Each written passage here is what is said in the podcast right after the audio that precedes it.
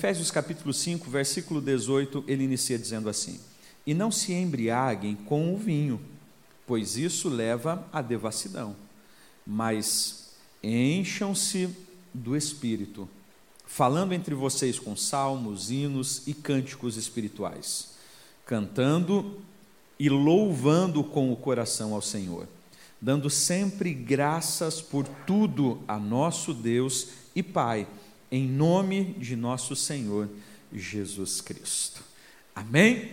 Assente-se, por gentileza, sua Bíblia aberta nesse texto. Provavelmente, provavelmente você já teve a infeliz experiência de ver um, um, um bêbado cambaleando pelas ruas da nossa cidade. Não é preciso, não é preciso um bêbado falar para você que ele está bêbado. Não é preciso. Basta você olhar por alguns momentos como ele está caminhando e você já consegue identificar que ali tem um bêbado. Ou basta você simplesmente se aproximar dessa pessoa e sentir o odor que ele está exalando, e você já identifica que esta pessoa é um bêbado. Semana passada estava ah, na secretaria da Iteblu e recebi um, um, um senhor chegou ali provavelmente com os seus 50 anos, ou um pouco menos, e ele disse: Olha, acabei de sair do centro de recuperação e estou limpo, mas de limpo de álcool ele não tinha nada. Eu, eu provavelmente estava uns 3, 4 metros dele, estava insuportável aquele cheiro de álcool.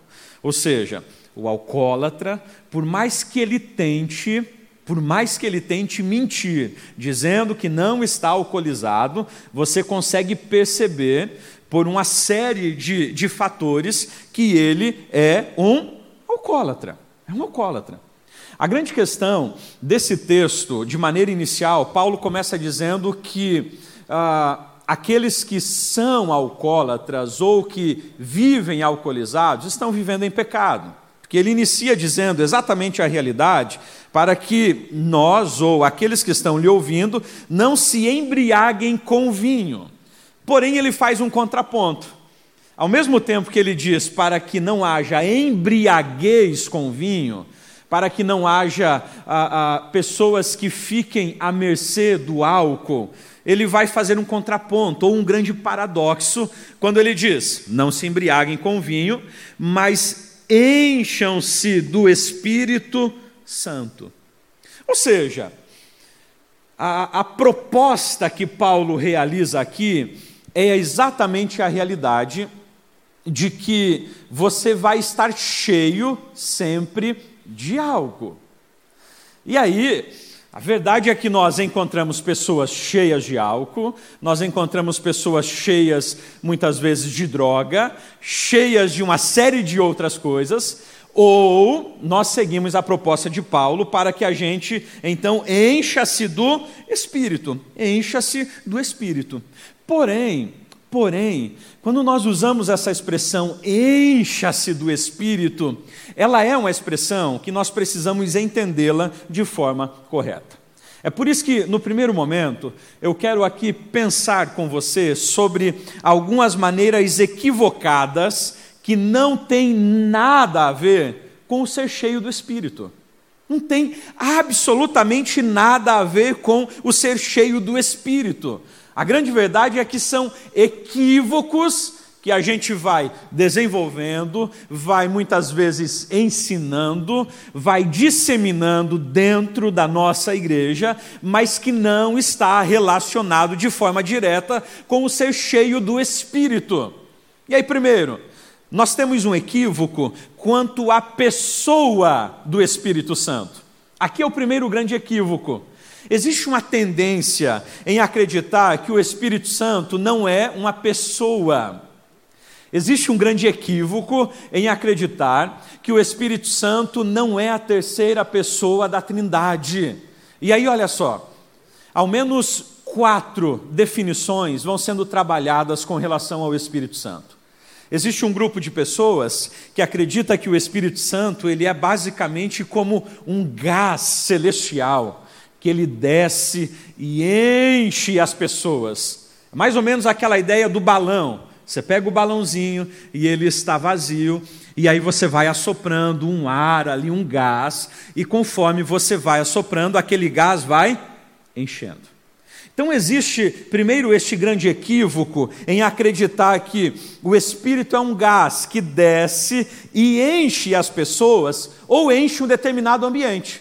Então, quando ele fala, olha, estou cheio do Espírito, parece, ou a ideia é que há um gás dentro dele que encheu, encheu, ele está muito cheio. É um equívoco isso. O Espírito Santo não é gás, não é gás.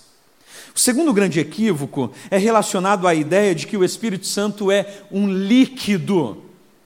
Ah, o Espírito Santo é, é, é, como uma água que derrama sobre as pessoas e encharca toda a pessoa. Nossa, eu, eu estou encharcado do Espírito. Você pode se encharcar da água que está caindo ali fora, mas o Espírito Santo não é água, ok? O Espírito Santo não é água. E aí a ideia acaba se proliferando no sentido de que nós somos um copo vazio e o Espírito Santo ele é a água que enche esse copo. Um equívoco teológico também. O Espírito Santo não é água. O terceiro equívoco é a ideia de que o Espírito Santo é um vento. E aí alguns vão dizer, mas pastor, olha em Atos dos Apóstolos, capítulo 2, o texto diz que ah, o Espírito desceu, ok? O Espírito desceu e houve um som, o texto vai dizer ali, como de um vento veemente e impetuoso. Ou seja, não era nem vento, era um som como de um vento. A gente precisa entender então que o Espírito Santo, ele não é um vento. Existe inclusive alguns líderes que chegam ao cúmulo de dizer: eu, eu vou soprar o Espírito em vocês. Como assim soprar o Espírito? É como se o Espírito fosse um vento.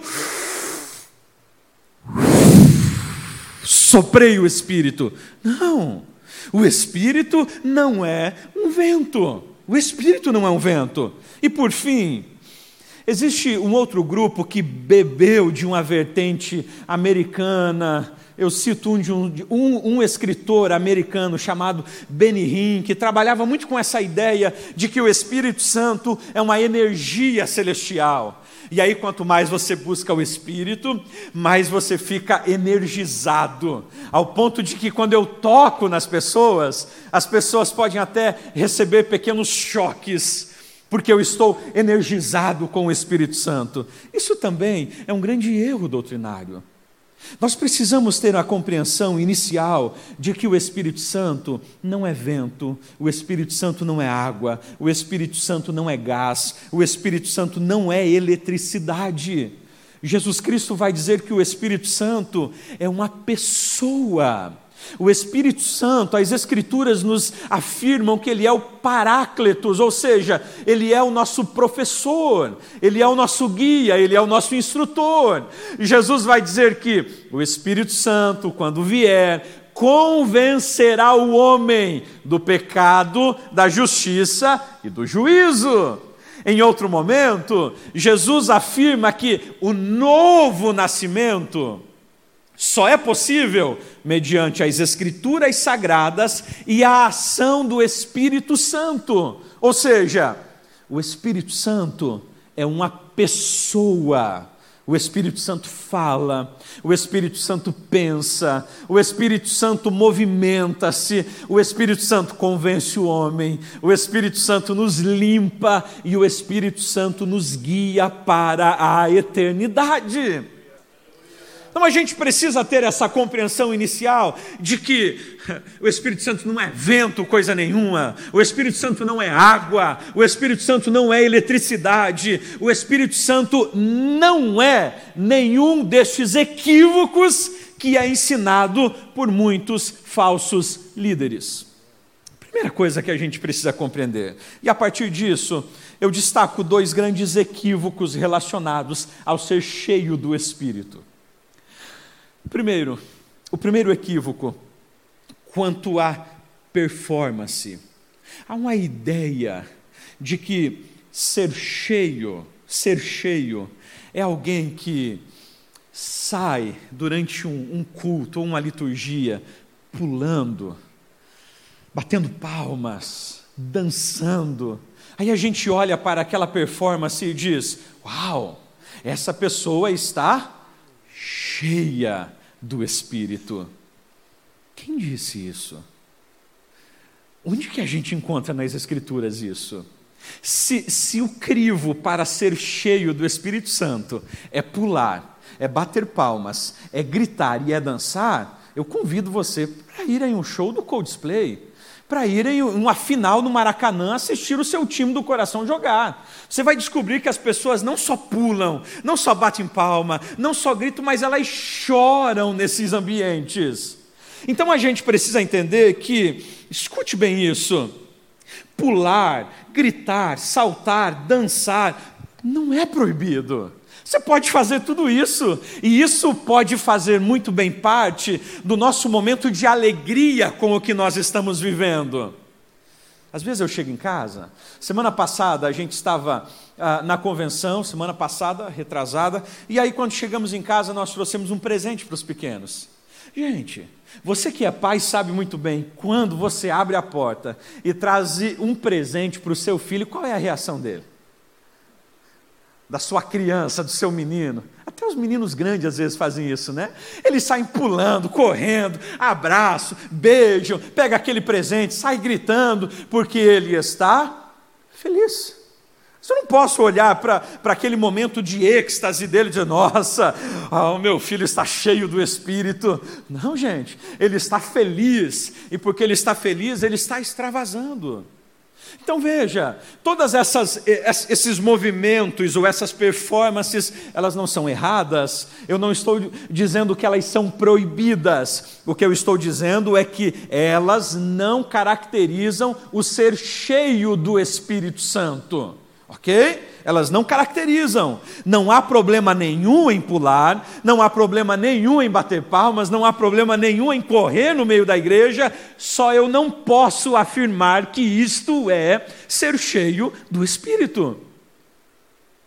Inclusive, alguns dizem, pastor, eu, eu nem sei o que eu fiz, quando eu fiz eu já tinha feito tudo, o Espírito dominou a minha mente. Não, não, não, não, não, não. Paulo, escrevendo aos cristãos de Corinto, no capítulo 14, ele vai dizer que o espírito é sujeito ao espírito do profeta. Ou seja, o Espírito Santo não vai tomar a minha mente, ao passo que eu não sei mais o que eu estou fazendo. E isso está muito mais ligado à possessão do que a ser cheio do Espírito. Então a gente pode pular, a gente pode gritar, a gente pode dançar como Davi de alegria quando a arca estava sendo levada novamente para o lugar de onde ela não deveria ter saído, só que isso não significa que esta pessoa é cheia do Espírito. Quantos estão entendendo? Segundo equívoco, o equívoco quanto às línguas estranhas. E isso é importante você entender. Existe, existe um entendimento equivocado de que ser cheio do Espírito Santo é só quando eu falo novas línguas. E aí isso gera muitas vezes um trauma e uma concepção equivocada sobre ser cheio do Espírito Santo na vida dos nossos irmãos de forma muito danosa. Como pentecostais, nós entendemos e nós acreditamos na continuidade dos dons do Espírito. Nós sabemos que os dons do Espírito, eles não são restritos e não ficaram apenas ao primeiro século. OK. Nós temos essa consciência de que os dons de língua, os dons de cura, os dons que nós encontramos nas Escrituras Sagradas foram disponíveis à igreja para a atualidade. Ok. Agora, eu não posso atrelar o ser cheio do Espírito ao falar em línguas. E aí perceba que o grande equívoco normalmente reside em Atos 2. Aí pega-se Atos 2 e diz: olha só, em Atos 2, os cristãos que ali estavam, no cenáculo, eles foram cheios do Espírito e eles falaram novas línguas. Ok.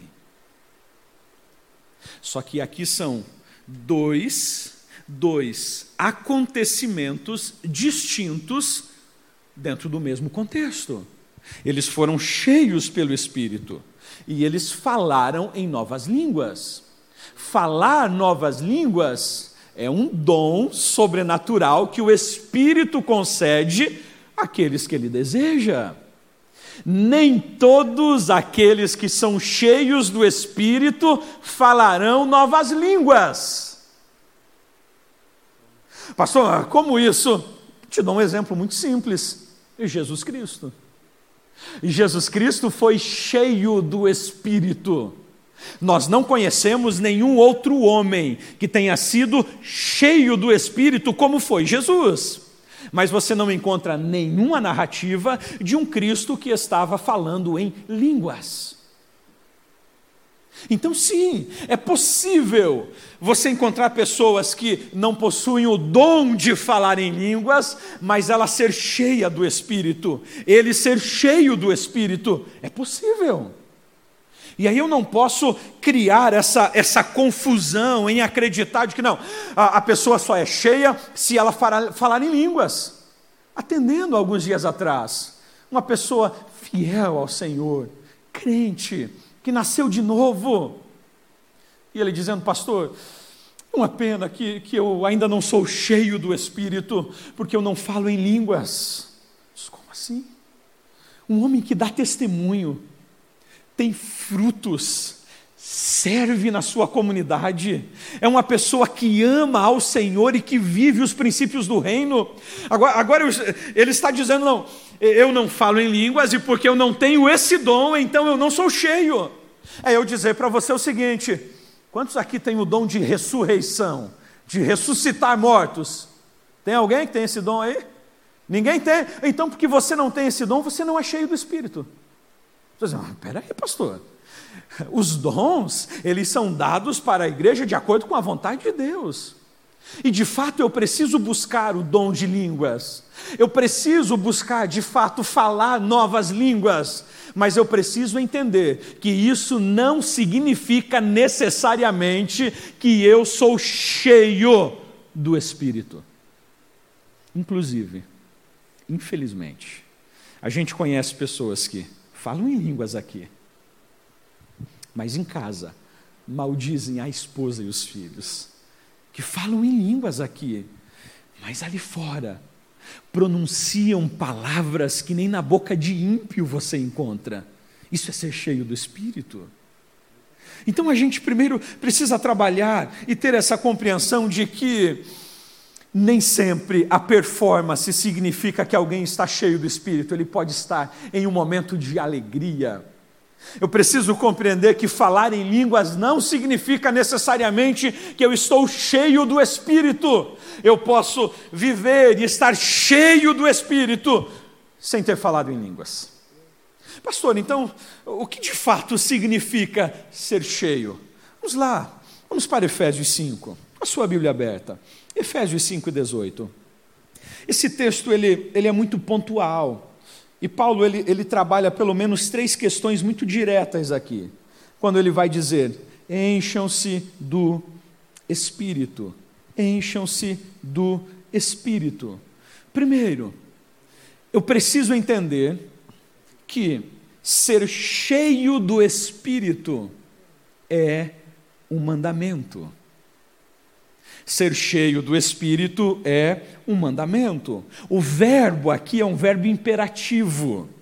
Ou seja, Paulo não está dizendo o seguinte, ô, ô João, se você desejar, seja cheio do Espírito.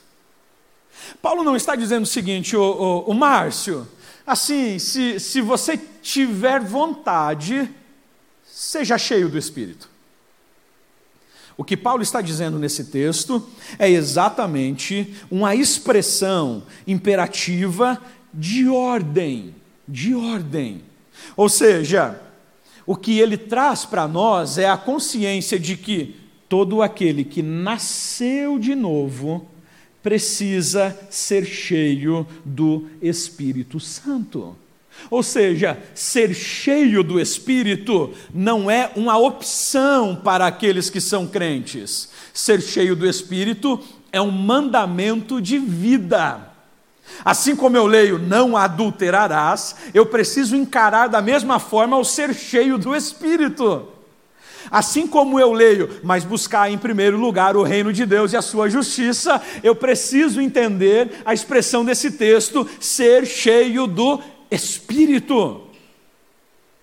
Conta-se a história que um presbítero procura Billy Graham e diz o seguinte: Pastor, nós precisamos disciplinar o diácono fulano de tal, porque ele embriagou-se. E Efésios 5 e 18, Paulo diz que não devemos nos embriagar, então ele precisa ser disciplinado. Billy Graham olha para aquele presbítero e diz: Ok, disciplinaremos esse diácono que embriagou-se, mas também disciplinaremos todos aqueles que, que não estão vivendo cheios do Espírito. Você conhece alguém que já foi disciplinado por não viver cheio do Espírito? Mas é um mandamento. É um mandamento. Ou seja, a nossa prioridade no reino de Deus antes de qualquer coisa, deveria ser cheio do Espírito. Aí vai, pergunta de novo aí para esse colega do seu lado: você é cheio do Espírito? E diz para ele o seguinte: se você não é cheio do Espírito, você está pecando. Você percebe o desafio disso? Uma coisa é eu olhar para os mandamentos e dizer: ah, eu, eu não adultero, eu não roubo, eu não fornico, eu, eu, eu não, não, não minto, eu, eu não realizo nada disso, então eu não estou em pecado. Negativo. Ser cheio do Espírito é um mandamento, e se eu não sou cheio do Espírito, eu estou em pecado. Primeira orientação. Segundo, eu preciso entender que ser cheio do Espírito não é uma ação humana, é uma ação divina. Queridos, olha que loucura eu chegar aqui e dizer a vocês, no próximo final de semana, haverá um movimento na nossa igreja, onde todos que aqui vierem serão cheios do Espírito. Como? É você agora, Jason, que enche as pessoas. Não, não, vai, vai, estar fulano de tal. Ah, fulano de tal agora tem uma parceria direta com o Espírito Santo e é ele que enche as pessoas também.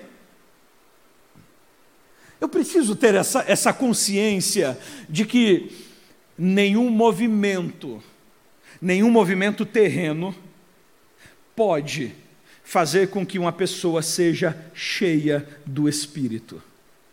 A única ação que eu, Jaisso, posso ter é o processo de esvaziar-se a mim mesmo para que o Espírito me encha, mas eu por si só não tenho a capacidade de encher-se a mim mesmo. Não dá. Não tem como. Eu preciso ter essa compreensão. É o Espírito quem me enche. É o Espírito que, que gera em mim esse processo de enchimento. Eu não posso chegar para o pastor Lemos e dizer: seja cheio. Você percebe que é uma expressão que a gente usa às vezes? Seja cheio do Espírito.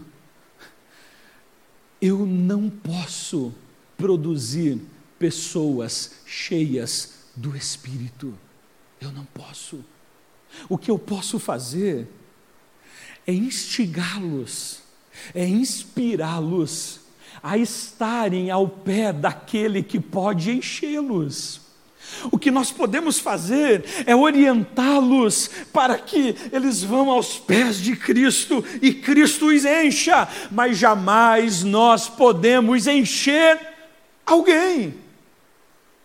Encher uma pessoa é apenas uma possibilidade ao Espírito.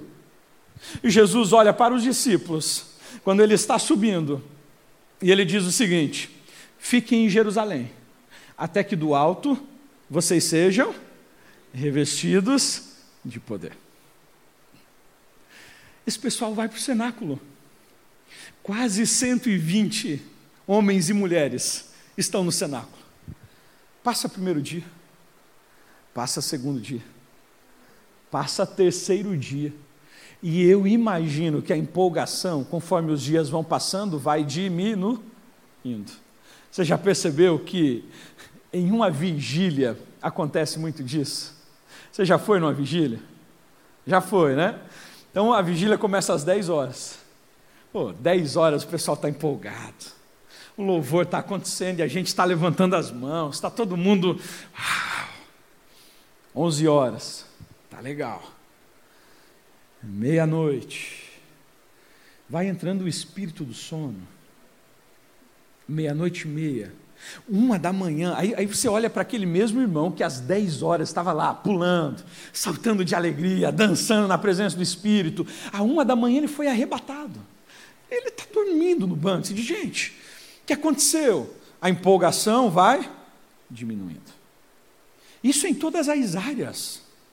O cara começa na, na empresa, emprego novo, e você aborda ele na primeira semana e diz: E aí, como é que está o emprego? Rapaz, o melhor emprego da minha vida. Eu vou me aposentar ali, ele tem 21 anos de idade. Vou me aposentar ali, amei, amei, amei. Olha, o gerente, o gerente, ah, o gerente é, é um doce de pessoa. Pastor Rubens aí, gerente de, de uma empresa. O gerente é, é, maravilhoso. Os meus colegas de trabalho, nossa, eles são incríveis.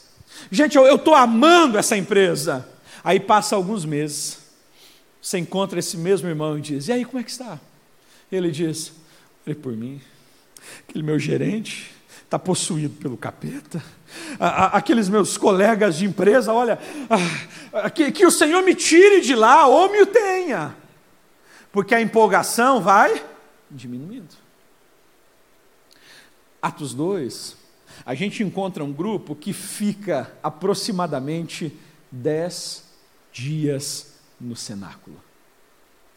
E, gente, o Pedrão já está lá. O João já está lá também. O Tiago, essa galera próxima de Cristo já está lá. Mas nenhum deles pôde, durante aqueles dez dias, levantar-se e encher o pessoal que lá estava com eles.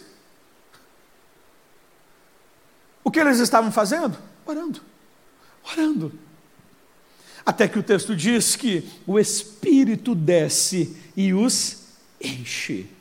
E é depois de estarem cheios que Pedro então se levanta e profere o seu primeiro discurso, que leva quase 3 mil pessoas aos pés de Cristo. O que a gente entende aqui, até eles serem cheios do Espírito, ninguém se levanta, porque eles entendem que um não pode encher o outro. Quem pode nos encher é apenas o Espírito Santo de Deus, mais ninguém, e mais ninguém. Preciso entender isso. Ser cheio do Espírito não é alguém que produz isso em mim, é o Espírito que gera em minha vida.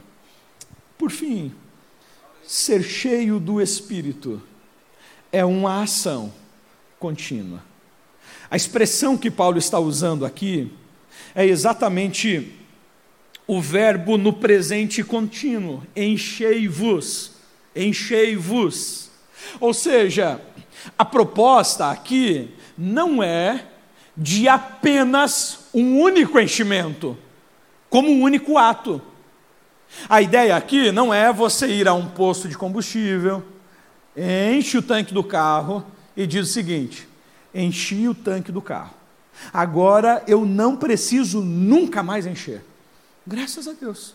Vou andar, andar, andar, andar, trocar de carro e troco de tanque, mas não preciso mais encher. Não.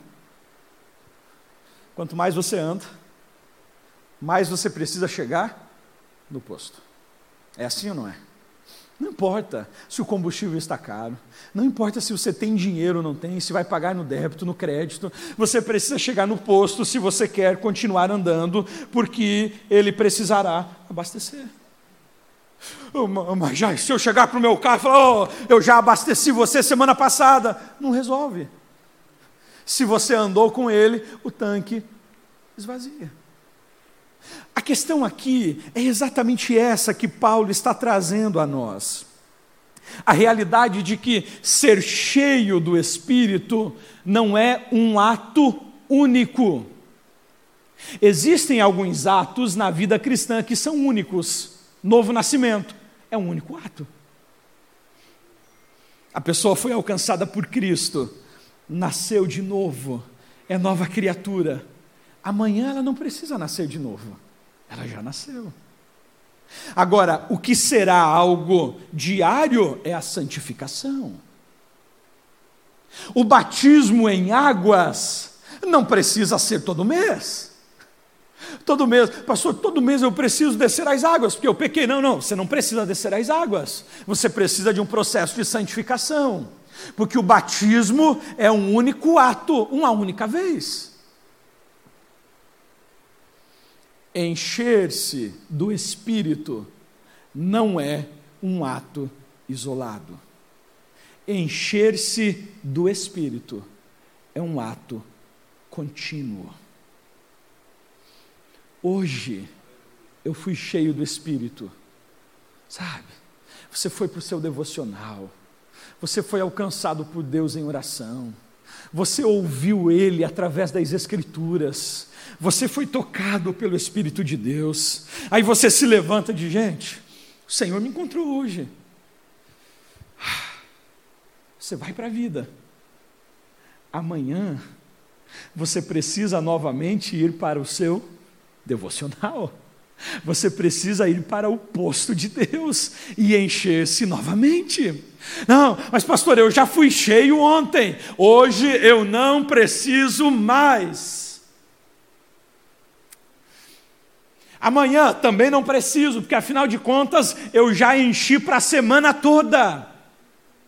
É provável que você ande com o tanque vazio. E andar com o tanque vazio é certeza de problema. É por isso que muitas vezes nós acabamos fraquejando. É por isso que muitas vezes nós acabamos vacilando na nossa caminhada cristã. Porque a gente acredita que a vida cristã é uma vida de enchimento esporádico. Ou seja, eu venho para um evento de final de semana, eu sou alcançado pelo Espírito, o Senhor move a minha vida, e então a partir daquele movimento, durante a semana toda, eu não preciso mais dobrar os meus joelhos. Eu não preciso mais ir às Escrituras Sagradas. Eu não preciso mais estar em momentos de comunhão como esse, porque afinal de contas, eu já fui cheio lá no final de semana passada.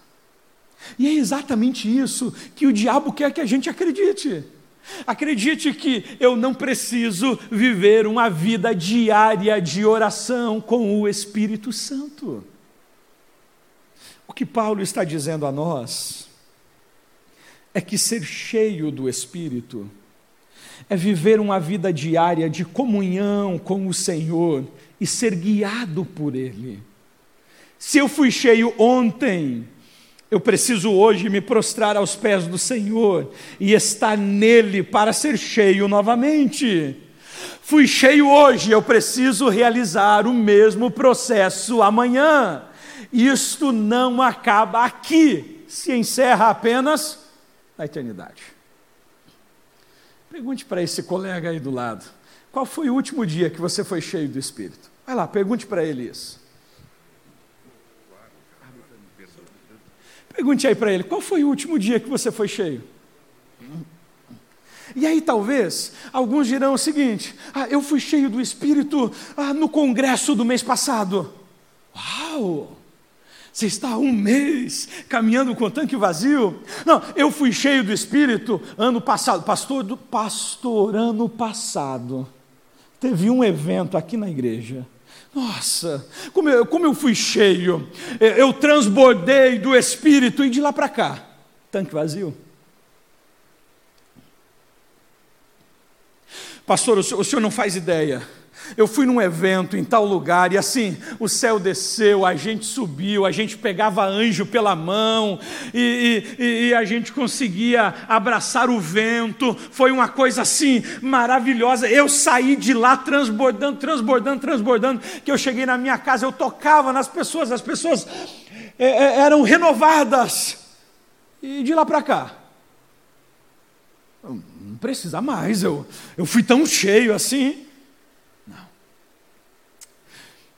O que é incrível na vida de Cristo é que a gente encontra, em alguns momentos, a seguinte expressão: depois de um longo dia de ensino e cura, Jesus se retirava para locais isolados para estar a sós com Deus.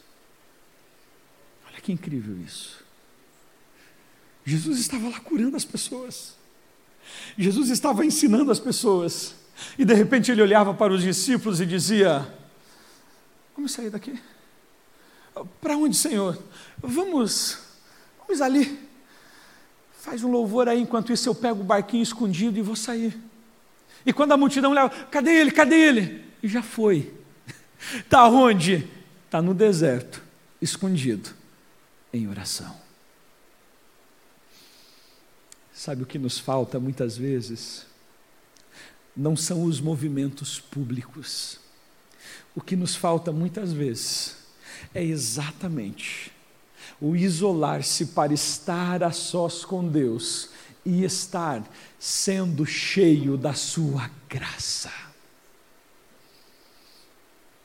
Às vezes a gente acredita que podemos caminhar durante muito tempo com aquilo que recebemos há muitos meses atrás.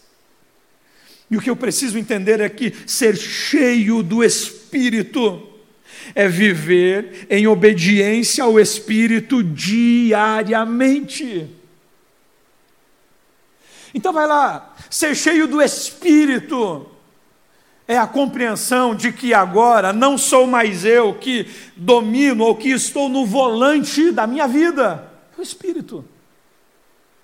Veja que isso talvez não terá nada a ver com você sair pulando e gritando, pelo contrário, tem muito mais a ver com você estar de joelhos sendo moído por Ele. Quer ver um exemplo? Deixa eu dar um, um, uma antítese aqui para você. A gente olha para Saul oferecendo o sacrifício que ele não deveria ter oferecido e que era Samuel que deveria fazer aquilo. Lembram? Situaram-se aí? Se a gente está de fora olhando, nós vamos dizer o quê? Homem de Deus preocupado com o Senhor, construiu um altar e está oferecendo um sacrifício. Gente, está fazendo tudo perfeito e ainda oferecendo um sacrifício a Deus. Está certíssimo. Ó, oh, homem cheio do Espírito. Cheio do Espírito. Aí a gente olha aqui no outro lado, uma mulher no templo, chorando amargamente, meio angustiada, ao passo que o pastor da igreja olha para ela e diz: mulher, a essa hora do dia você está embriagada. E ela diz: meu senhor, eu não estou embriagada, não. Eu estou aqui tendo um bate-papo com ele e estou chorando diante dele. Você percebe? Enquanto eu estou olhando para um e dizendo está cheio do Espírito, Deus está dizendo está nada, está bem distante, bem distante, fora de propósito e desobediente. E eu estou olhando aqui para outra dizendo está embriagada, e Deus está dizendo tá não, está debaixo do meu propósito e sendo cheia do meu Espírito. É isso. Ser cheio do Espírito não é o quanto eu vou pular, não é o quanto eu vou dançar, não é o quanto eu vou gritar, não é o quanto eu vou falar em línguas. Viver uma vida cheia do Espírito é viver a consciência de morrer para mim todos os dias e viver para Ele. Isso é ser cheio do Espírito. Ser cheio do Espírito é eu olhar para aquilo que eu desejo e dizer: eu desejo isso. Eu desejo ir por este caminho, eu desejo esta direção, eu quero fazer isso. Mas o Espírito me enviou por aqui. Mas o Senhor traçou este propósito. Eu aceito. Isso é ser cheio. Isso é ser cheio. Quando a gente olha para Maria, para Maria, Maria é um grande exemplo do que é ser cheio do Espírito. É uma mulher que você não ouvirá uma pregação dela nas Escrituras. É uma mulher que você não lerá nas Escrituras um milagre de Maria. Qual o milagre que Maria produziu? Qual o grande sermão que Maria pregou? E você dirá: nenhum. E como ela, ela era cheia do Espírito, estava noiva. Sonho, casar com José. Uma lua de mel incrível. Filhos. E filhos prósperos. Não é isso que um pai sonha para um filho? Não é isso que uma mãe sonha para o filho? Ou você conhece alguma mãe ou algum pai que diz o seguinte: ah, o meu sonho é ver o meu filho morrendo na cruz. Alguma mãe aí pensa assim? Pensa assim, a gente vai mandar para o psiquiatra. Que nem mãe, mãe nenhuma pensa isso para o seu filho. Pai nenhum olha para o seu filho e diz: Ah, como eu quero que esse meu filho vá para ah, os países não alcançados e ali ele seja preso pelo comunismo e eles espanquem ele e eles torturem ele e depois ele morra. Ah, como eu quero isso para o meu filho. Pai nenhum deseja isso. Mas Maria ouve o anjo dizendo: Salve agraciado. Bendita és tu entre as mulheres. E quando o anjo anuncia que ela ficaria grávida, Maria poderia dizer: Não quero. Leva lá para Maria do número 2 não quero, leva lá, lá para Isabel, da rua número tal. Maria ouve o anjo e diz: Assim seja, cumpra em mim a sua. Isso é ser cheio do Espírito. É você ter os seus projetos, é você ter os seus planos, mas é sempre que eles forem colocados em xeque, você dizer: Senhor, Sua vontade mesmo que ela doa, mesmo que ela faça eu sangrar, mesmo que eu precise estar ao pé da cruz olhando para o meu filho crucificado e eu esteja aqui dilacerada, mas cumpra a sua vontade.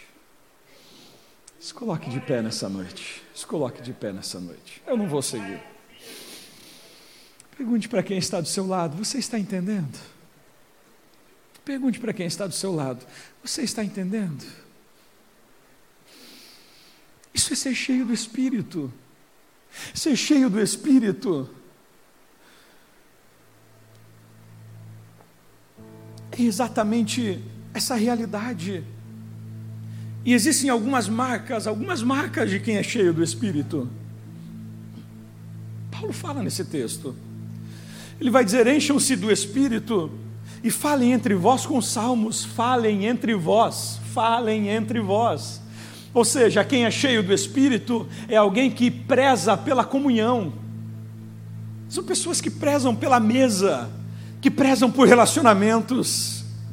Paulo vai dizer: encham-se do Espírito e entoem louvores de coração. Ou seja, o que sai da minha boca?